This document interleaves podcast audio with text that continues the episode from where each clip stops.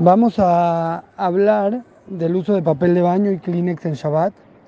Kleenex, para las que nos escuchan fuera de México, es, eh, pañuelos desechables, nos referimos como Kleenex. El tema principal es cortar. Cortar, está prohibido cortar en Shabbat cualquier eh, hoja, papel aluminio, plástico, egapac.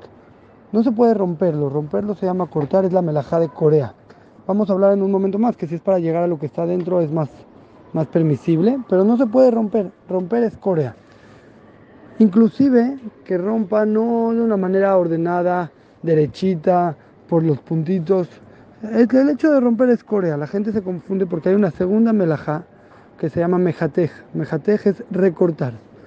Ahí sí, si lo hace de manera derechita, entonces transgrede la prohibición también de recortar. Hay veces se transgreden las dos.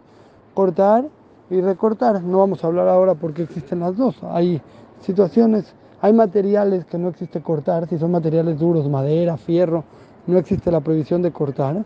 Cortar es solamente en materiales blandos como los que mencioné, pero existe la prohibición de recortar, de para cortarlos con una medida específica o derechito. Pero eso es entre paréntesis. Cada que alguien tiene un papel de baño o un Kleenex que lo rompe, transgrede la prohibición de la Torah de cortar, Corea.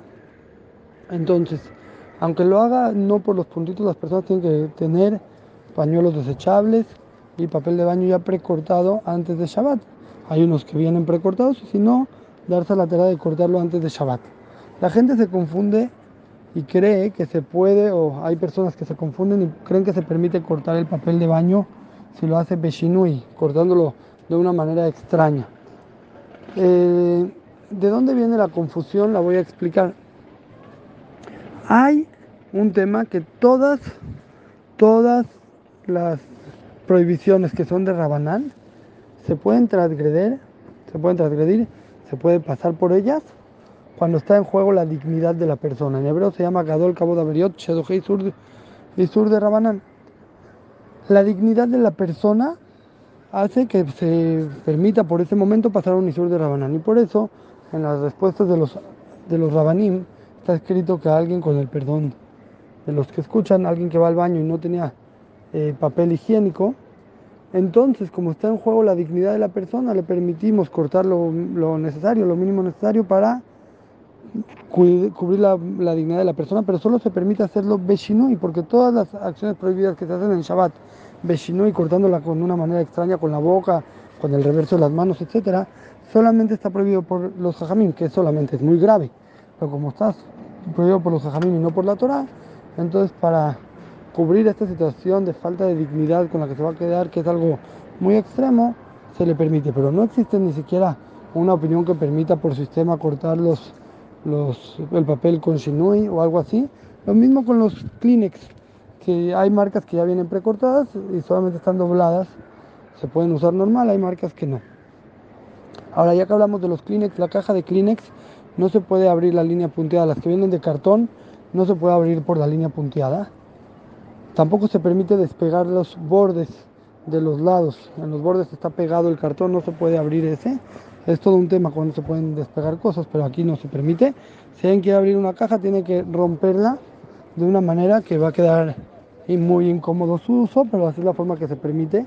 Y aunque rompe, romper para llegar a lo de adentro, como en este caso romper la caja de Kleenex para llegar a lo de adentro, se permite siempre y cuando lo rompa de una manera que queda eh, incómodo su uso, no si lo rompe por donde es su uso natural, de una manera que va a quedar cómodo. Lo mismo pasa con los paquetes de Kleenex eh, de aquí de Israel, que vienen en, en empaques de plástico, como bolsas de plástico, no se permite romperlos por la ranura que ya está previamente marcada, punteada.